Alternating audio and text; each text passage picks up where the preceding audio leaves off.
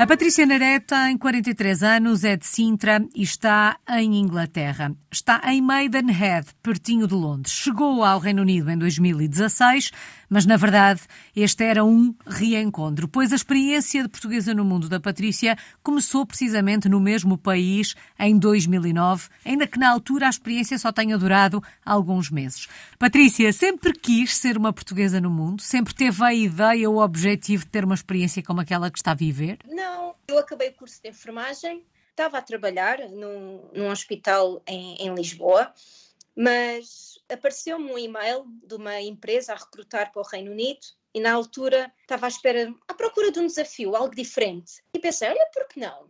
Por que não experimentar o Reino Unido? Porque a verdade é que sempre tive um, um sonho de ir para a Austrália e pensei, ah, mas se eu for para o Reino Unido, depois posso ir para a Austrália ao fim de X anos. E foi, era esse o objetivo na altura, em 2009 quando eu passei na entrevista e fui então trabalhar para o Reino Unido a primeira vez, uhum. mas a vida pregou uma partida e conheci o meu marido 15 dias antes de embarcar e hum, tudo mudou. A seguir eu regressei a Portugal após 10 meses para poder casar. Mas esta primeira experiência, e na verdade depois passaram alguns anos entre a primeira experiência e a segunda, até porque as suas circunstâncias mudaram, como, como já percebemos, mas uh, veio de Inglaterra, uh, depois daqueles 10 meses, com o bichinho uh, da experiência internacional ou ele ah. adormeceu ah. de alguma forma? Não, não, ele nunca adormeceu. Eu nunca perdi o contacto com as minhas colegas com que trabalhei em Bradford. Interessante ou não, durante o meu curso de enfermagem, eu trabalhei como babysitter num hotel em Sintra e tomei conta de umas crianças inglesas os quais sempre mantive contacto com os pais dela, mesmo depois de ter regressado em 2009. E havia sempre aquele bichinho de querer voar, querer algo mais. E, e então tempo, sempre teve aquele bichinho. E, e depois, em, em 2015, um, foi o, a altura de nós pensarmos o que é que haveríamos de fazer à vida, porque em Portugal a vida não estava fácil. Uhum. Um, e, e então surgiu novamente a oportunidade de o que é que acham? E pensámos enquanto família. Na altura, em 2009, o meu marido não aceitava a ideia de emigrar, para ele era uma coisa que não era concebível, mas foi algo que ele agora embarcou e, e estamos a ter uma, uma experiência fantástica. Patrícia, e é mais fácil viver esta experiência em família? Ah, é completamente diferente, porque quando eu vim sozinha, uh, era um bocado, fazia o que eu queria, não tinha que pensar muito nas consequências, porque não tinha ninguém para além de mim a sofrer as consequências dos meus atos. Agora não, tenho um filho quase de 11 anos e um marido, por isso qualquer coisa que eu faça vai ter um impacto deles, mas é mais fácil de tolerar a saudade, é mais fácil tolerar os desafios, é mais fácil de embarcar nos desafios porque há sempre um, um apoio maior por trás. Como é que foi a adaptação em família à Inglaterra? Já conhecia o país, portanto, nem tudo seria novidade para si. Um, como é que foi a adaptação? Sinceramente, eu estava com muito medo era do meu filho, como é que ele ia adaptar, porque ele veio para cá com dois anos e meio, já falava muito bem português, já estava muito bem adaptado à escola em Portugal, e eu tinha um bocado de receio de como é que ia fazer. Então, uh, mais ou menos três meses antes de virmos, preparei-o com palavras-chave para ele poder comunicar no, no infantário, como fome, casa de banho, que era para ele poder se exprimir. Para se desenrascar, e, como costumamos dizer. Exatamente. Não é? E a verdade, surpreendentemente, eu não tive problemas nenhums em adaptação, porque, como, como, como Alice disse, eu já conhecia para o que vinha, não era? Não era propriamente desconhecido, mas a verdade é que o Tomás ambientou-se perfeitamente e ao final do mês falava inglês fluentemente. Ele é neste momento bilingual, fala português e inglês e escreve português e lê português e não perdeu a cultura. Uhum. Enquanto família, nós mantemos a cultura portuguesa em casa. Nós em casa falamos português, mantemos a nossa tradição na comida e parecendo que não, isso ajudou bastante na adaptação, porque não quebrámos rotinas, não, não quebrámos aquela, aqueles nossos hábitos culturais e isso permitiu de facto nós os três conseguíssemos adaptar-nos bem. De facto, a única coisa que afeta aqui é o tempo, uhum. a chuva. Mas pronto, não se pode ter tudo. No que toca aos hábitos e aos, aos costumes ingleses, adaptaram também alguns para o vosso dia a dia, apesar de ficarmos com a ideia que, pelo menos dentro de casa, se vive um pequeno Portugal?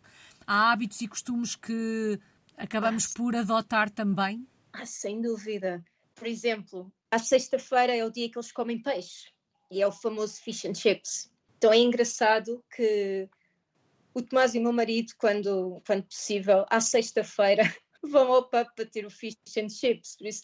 E depois aquelas algumas rotinas diferentes. Por exemplo, em Portugal, quando está a chover, nós normalmente ficamos em casa, uhum. porque gostamos de sair à rua a chover. Aqui já é tão normal estar a chover que nós já não nos importamos com isso, então já fazemos tudo também à chuva. Outra coisa que incorporamos e que o Tomás joga rugby, coisa que em Portugal não é uma coisa, quer dizer, neste momento é com o World Cup, né? Uhum. em que temos o nosso Portugal lá e muito bem representado, devo dizer. Tomás joga rugby e foi algo diferente, é um desporto diferente daquilo que nós estamos habituados em Portugal. E depois há uma coisa muito interessante aqui de ver a nível de cultura deles, é que eles são sempre muito politicamente corretos, eles não, eles não extravasam como nós em que nós explodimos e saem assim umas quantas palavras seguidas e ficamos bem. Uhum. Aqui, aqui, há sempre politicamente correto. Então, para nós portugueses, pelo menos eu falo especialmente para nós os três, é um bocado difícil porque nós somos muito straightforward, muito terra a terra. Então, aqui às vezes é um bocado complicado porque temos que ir com muitos pezinhos de lá a falar e é algo culturalmente é, é, é o que é. Os ingleses são assim, os ingleses não gostam de confronto. E então acaba por ser muito interessante. Mas há tanta outra coisa, como, por exemplo, os horários. Às 5 e meia eles estão a jantar. Para nós, às 5 e meia ainda estamos a sair do trabalho. Uhum. Que é com algo... sorte.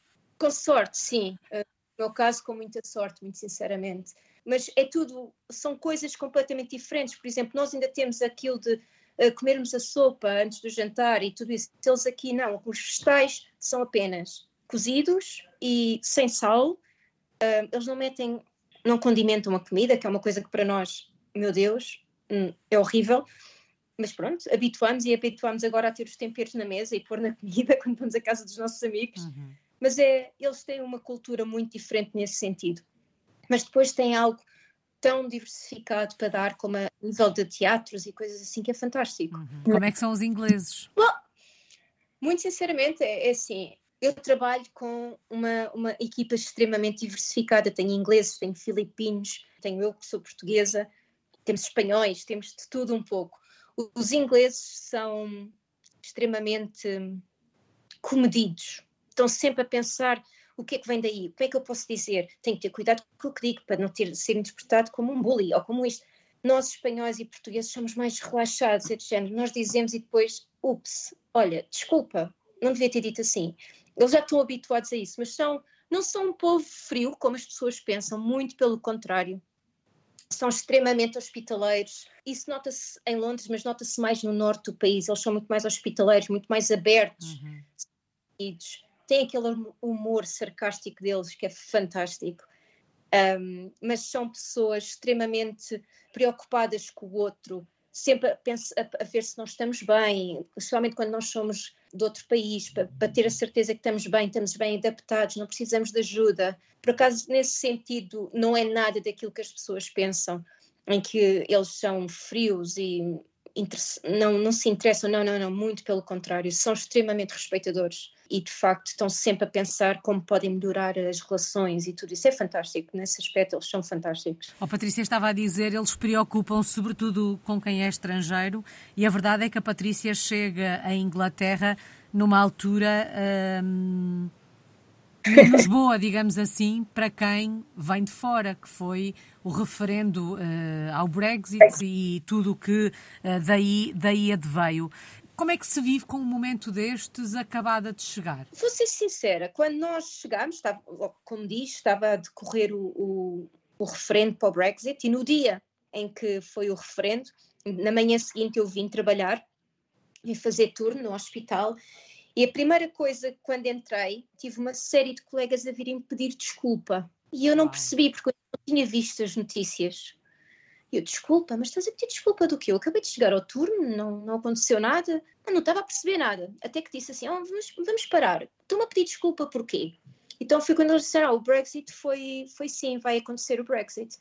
E eu, a sério? Então foi assim um bocado um choque ao início, mas o hospital eh, onde eu trabalho foi logo de início extremamente preocupado para dar o apoio às pessoas, para ter a certeza que as pessoas cumpriam com o settlement status, uhum. tínhamos tudo necessário, as famílias estavam uh, preparadas e tudo isso. O engraçado aqui com o Brexit foi que o povo inglês foi misled, foi mal guiado, ou seja, eles, muitos deles votaram no referendo a pensar que não era definitivo. O que eles votassem devia ser novamente votado. Uhum.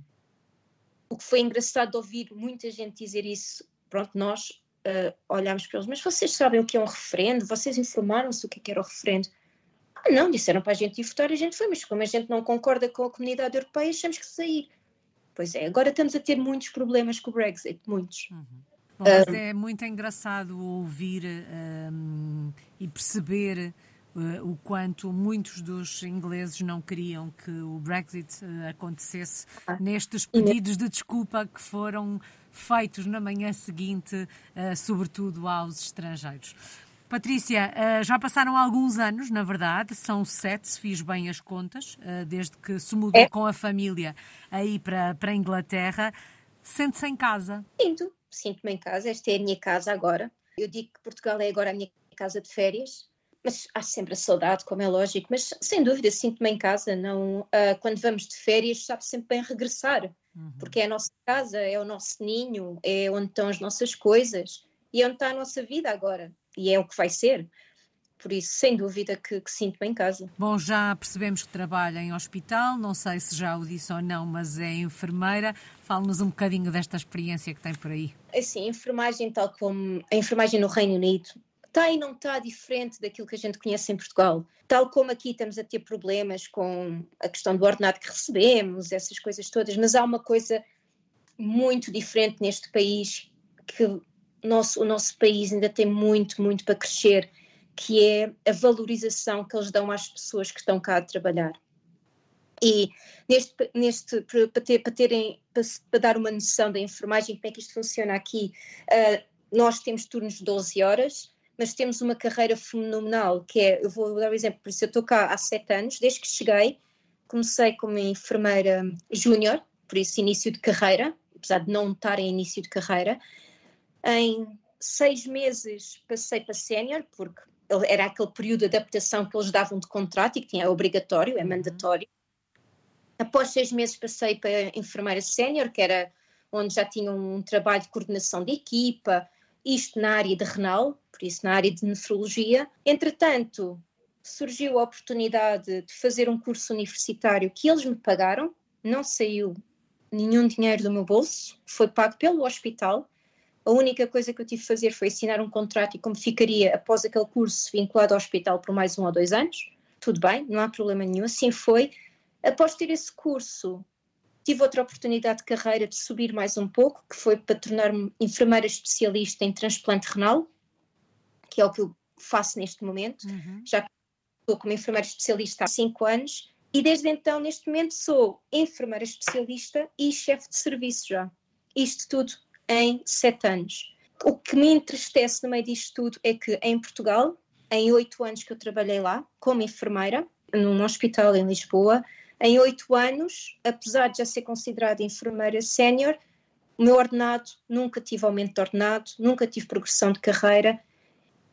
O que, o que este país nos dá, de facto, permite que a gente evolua e permita que a gente tenha uma carreira que ganhe mais, permita ter melhor qualidade de vida, e isso em enfermagem em Portugal não existe. É inexistente neste momento, que é a grande luta de enfermagem em Portugal. Oh, Patrícia, todos estes fatores a juntar ao facto de exercer a profissão uh, que escolheu uh, fazem com que o sentimento de realização uh, profissional um, esteja presente no dia a dia. Sem dúvida, e, e é reconhecido quando fazemos algo bem ou algo que ajuda a equipa ou temos sempre um reconhecimento. Se não for naquele dia, é no outro dia, ou até às vezes mesmo numa reunião geral com a equipa toda de nefrologia, a, a, a lead clinician ou um, a matron diz-nos: Olha, obrigado por aquele dia, por aquilo que fizeste. Provavelmente a gente já nem se lembra, uhum. mas há um reconhecimento por aquilo que é feito. E isso, de facto, é, é, é de louvar. Eles não, eles não têm problema nenhum em reconhecer o que a outra pessoa faz. Sei que está pertinho de Londres, em Maidenhead. Se fôssemos visitá-la um dia destes, por onde, por onde ficávamos, onde é que nos levava, o que é que tínhamos que conhecer? Oh, Meu Deus! Tanto. Eu diria assim, eu gosto, eu sou fã de Londres, mas sou uma maior fã de Oxford. Eu estou entre mais ou menos a mesma distância de Londres como todo Oxford uhum. e com alguma frequência vou a Oxford porque adoro Oxford e tenho sempre que tenho visitas cá, amigos, eu tenho que os levar a Oxford porque é é mágico, é um lugar mágico, é um, aquela universidade, os edifícios antigos, é inexplicável não conheço ninguém que quando eu os levo lá que não gostem. E depois tem sempre aquelas associações ao Harry Potter, Alice no País das Maravilhas, que é sempre engraçado. Uhum. Levando para Londres, ou começando a descer para Londres, sem dúvida, o Windsor Castle. Windsor é uma vila linda de se conhecer, que é 10 minutos de minha casa. E é fácil de lá dar e, e quem sabe beber um chá com o rei, não agora com a rainha, mas com o rei, que passa lá algum tempo uhum. e é engraçado ver a dinamização, o render da guarda em Windsor e muita coisa que acontece por lá. Em Londres, adoro Camden Town, é muito alternativo, é a zona mais alternativa de Londres, onde a gente encontra os punks e as lojas alternativas. Tem um mercado internacional de comida lá fabuloso, que é delicioso, come-se tudo um pouco. Temos o Borough Market, que fica ao pé do Shard Building, que é fabuloso, até se pode subir ao Shard Building e ver a vista uh, por Londres. Eu prefiro o Shard Building ao, ao London Eye, mas isso são preferências. Uhum. Uh, como é lógico, Covent Garden, definitivamente um sítio a ir. Tem sempre um alguém lá, um mágico, uh, música com instrumentos clássicos ou jazz. É fantástico, tem uma vida fenomenal que é única. Londres é uma cidade muito dinâmica e muito culturalmente diversificada. Ir a Chinatown, passamos de Chinatown para Piccadilly Circus to Soho, é, em que não tem nada a ver, no entanto, há ali uma dinâmica e uma correlação fantástica.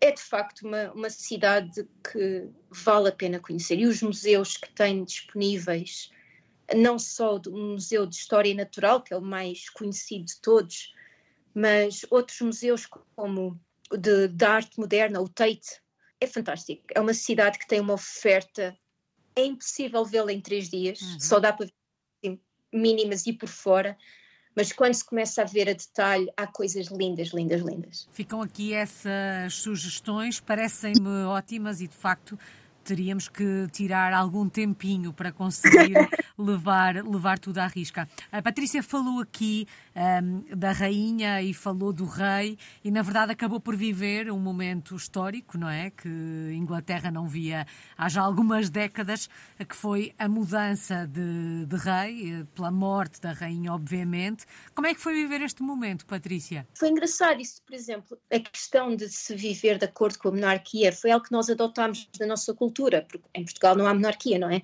E aqui a monarquia tem um peso muito grande. Os ingleses respeitam a monarquia de uma maneira fantástica. Há, é, tem de facto um peso na cultura deles e na história do país.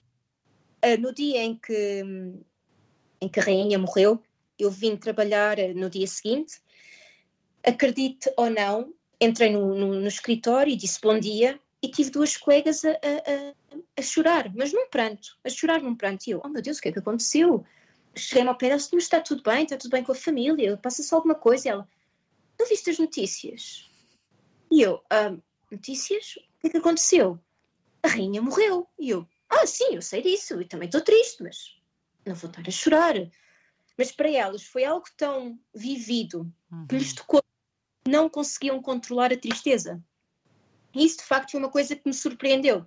Não estava à espera. Foi algo que para mim eu tive que me ajustar, porque de facto sim, eu estava triste, eu gostava muito da rainha, mas coitada, a senhora fez o trabalho dela ao melhor nível. E dois dias antes ainda recebeu um primeiro-ministro novo, uhum. neste caso nova. De facto foi. E depois a, a coroação, por isso acreditemos ou não, nós em nossa casa, porque foi feriado, tanto na coroação como no dia do, do funeral da rainha, nós assistimos, nós ligámos a televisão e tivemos a ver. Porque de facto nós vivemos aqui, isto agora faz parte da nossa cultura. Uhum era, foi difícil não estar emocional. Foi muito difícil não chorar no dia em que rainha em que foi o funeral.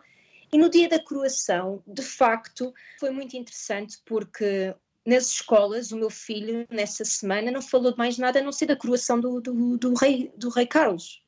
Era só o que eles falavam naquele, naquela semana. E então foi extremamente interessante estar envolvido. E como, e como não foi ali a dois passos de casa, né? Uh, a mesma coisa com o, funeral da rainha, foi extremamente vivido na nossa cidade. Muito, havia muito, muitos enfeites nas ruas, as pessoas muito, muito eufóricas, os pubs cheios. Um, mas de facto é assim, a nível histórico, nós provavelmente vamos ver outra coroação, porque o, o rei Carlos não, não deve ficar a tempo da gente ainda ver, se calhar, a coroação do, do Prince William. Por isso vai ser engraçado ver uma nova coroação. Uhum. Mas é, é fantástico de se ver a organização, o que acontece, envolvimento não só da, da, Casa Real, mas do Parlamento e dos políticos e de tudo isso é, é fantástico. Nós mesmo, nós aqui no hospital estávamos de alerta porque se acontecesse alguma coisa, o que é que tínhamos que fazer e tudo isso. Envolve isto tudo para ter uma noção, é, é, é enorme, é uhum. enorme, é impossível passar ao lado. Patrícia, futuro. Quando olha para o futuro e dizia agora que provavelmente verá a coroação do próximo rei de Inglaterra, hum, é por aí que se vê com a sua família durante mais alguns anos? Oh, sem dúvida. O, o, o Tomás, neste momento, está na escola, está no, no sexto ano, por isso jamais irá, iremos sair daqui, será aqui a vida dele uh, e, como tal, será aqui a nossa vida. Uh, nós até, até na brincadeira dizemos que Portugal vai ser uh, o, nosso, nosso, o nosso país dos reformados, porque é para lá que a gente irá. Uhum. Nem vai ser verdade ou não, logo se vê quando chegar à altura. Mas, sem dúvida, este foi o país que nos acolheu e acolheu-nos bem estamos, estamos a conhecer o país que nos, que nos acolheu de uma decisão em família, uh, de uma decisão na altura que não estávamos certos, mas que agora tem sem dúvida não nos arrependemos. E continua a ser um desafio todos os dias estar num país que não é o nosso, muitas, ainda estamos a aprender muita coisa, mas é sem dúvida o futuro é aqui. Qual é que tem sido a maior aprendizagem destes últimos sete anos? O que é que uma experiência como esta, neste caso em, em família, que é que uma experiência assim ensina? Resiliência, muita resiliência. Aprender, por exemplo, uh, quando há problemas em Portugal em que nós gostaríamos de lá estar para ajudar a resolver, não podemos estar e temos que aprender a resolvê-los de longe, tentar ajudar de longe. Por isso, como eu costumo dizer, estou longe, mas estou perto. Isso eu diria que é mais, mas ficamos muito resilientes, muito mesmo se, já é, se a enfermagem já é conhecida por ser resiliente, eu posso dizer que, sem dúvida, resiliência, eu diria que é, é, E ter coragem, porque nós estamos aqui os três sozinhos, não é? Uhum. Agora já temos um, muitos amigos e já temos um, uma boa afinidade com muita gente, mas não deixamos de, quando o Tomás está doente, é onde nós temos que ficar em casa, ou se temos um, por exemplo, eu há um ano atrás parti a perna e foi entre nós que nós resolvemos a situação, como é que levávamos o Tomás à escola, como é que o meu marido ia trabalhar, como é que a gente ia fazer. Pronto, estes desafios são tudo aquelas coisas que nos deitam abaixo, não é? Porque não é na altura que a gente quer onde é que está a minha mãe, onde é que está o meu pai, que preciso de ajuda. Mas pronto, tudo se resolve. São maus momentos, mas são momentos de aprendizagem que nos fazem ficar mais fortes. E estamos os três super bem adaptados a este país e, sem dúvida, para continuar. Saudades de Portugal. De que é que se sente mais falta do nosso país quando se vive longe? Ah, aqui o sol, a praia. Neste momento estamos com, outra vez com chuva horrível. O nosso verão foi a semana passada, uma semana de 30 graus e acabou. Sem dúvida, a chuva, o sol, aqui neste, o sol faz tanta falta. Especialmente nós temos que ir 360 dias no ano em Portugal com sol. Aqui é o que a gente sente mais falta, é o sol, a praia, a comida sem dúvida a comida. Eu até nem sou uma pessoa de comer muito, nem ligar muito à comida, mas sem dúvida aquele cheirinho de certos pratos portugueses, isso é sem dúvida. Claro que a família e os amigos, uhum. isso está sempre, isso é a prioridade, né? Amigos e família é sempre aquilo que nos faz falta, mas sem dúvida a saudade, a saudade destas coisinhas, destes pequenos detalhes faz a diferença. Só falta uma palavra, Patrícia. Que palavra escolhe para resumir esta história de portuguesa no mundo? Aventura, sem dúvida. Porque uh, a ideia de imigração surgiu na altura em que o nosso ministro Passos Coelho deu, disse para as pessoas jovens do nosso país emigrarem, e foi quando nós começamos a pensar no assunto. E do nada, do nada, o meu marido recebe uma oferta de trabalho aqui no Reino Unido. E nós, na altura, olhámos um para o outro e eu olhei para ele e disse: Eu, por mim, vou. Agora não sei como é que é contigo. E ele, eu disse: Então, vais tu primeiro à aventura, vês como é que te adaptas. Eu fico sozinha com o Tomás aqui em Lisboa e se tu te adaptares, no início do ano, a gente junta-se a ti. E assim foi. E continua a ser uma aventura juntos, os três juntos. Tivemos uma aventura este verão, que foi uma road trip pela Escócia, e estamos a criar as nossas aventuras aqui, estamos a criar a nossa família, as nossas memórias, e sem dúvida a aventura é a palavra que define os três. E já percebemos que esta é uma aventura em família que vai continuar. Muito obrigada. Patrícia Nares está em Maidenhead, em Inglaterra. É uma portuguesa no mundo desde 2009.